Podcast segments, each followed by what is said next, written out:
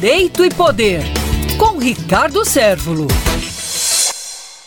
O presidente Jair Bolsonaro, terça-feira, dia 30, finalmente optou por filiar-se ao PL depois de muitas idas e vindas, inclusive com a tentativa de criar uma nova sigla partidária, mas o presidente não conseguiu êxito na criação de um partido que pudesse chamá-lo de seu. O que acontece de forma muito clara é o pragmatismo político que Bolsonaro está tendo em rever alguns conceitos, inclusive algumas propostas, alguns programas, algumas promessas de campanha a respeito de fazer uma nova política. Mas se rendeu a um fato e que outros presidentes também fizeram a mesma coisa, inclusive o ex-presidente Lula, a ex-presidente Dilma Rousseff, pragmatismo de Fernando Henrique Cardoso e por aí vai. Fernando Henrique Cardoso que falava muito do chamado presidencialismo de coalizão. O fato é que Bolsonaro precisa, como todos os outros presidentes, precisam de apoio político, um apoio que dê sustentabilidade aos programas de governo, à política governamental, porque precisa desse apoio nas casas parlamentares. Então ele, de certa forma, deixa um pouco decepcionado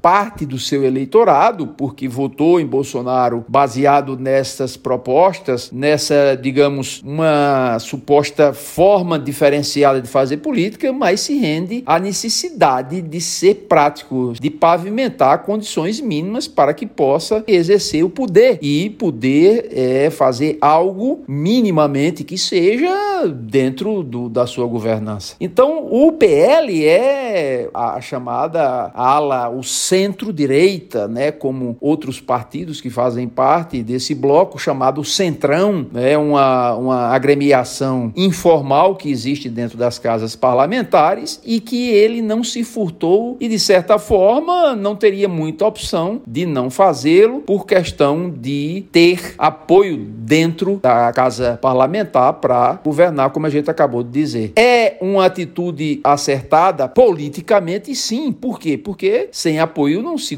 governa nem na prefeitura, nem no governo do estado, nem na presidência da República. Então, para aqueles que não têm a vivência política mais aguçada, pode ficar ressentido com algumas atitudes e algumas alianças, porque aí está em jogo também e todo esse pacote de acordo e filiação, que inclusive Flávio Bolsonaro vai também para o PL, tudo isso passou por uma política de análise nas alianças regionais também. Então, tudo isso foi feito uma filtragem e alguns compromissos foram assumidos pelo PL para que aí sim o atual presidente conseguisse embarcar nesse projeto e nessa vertente político-partidária.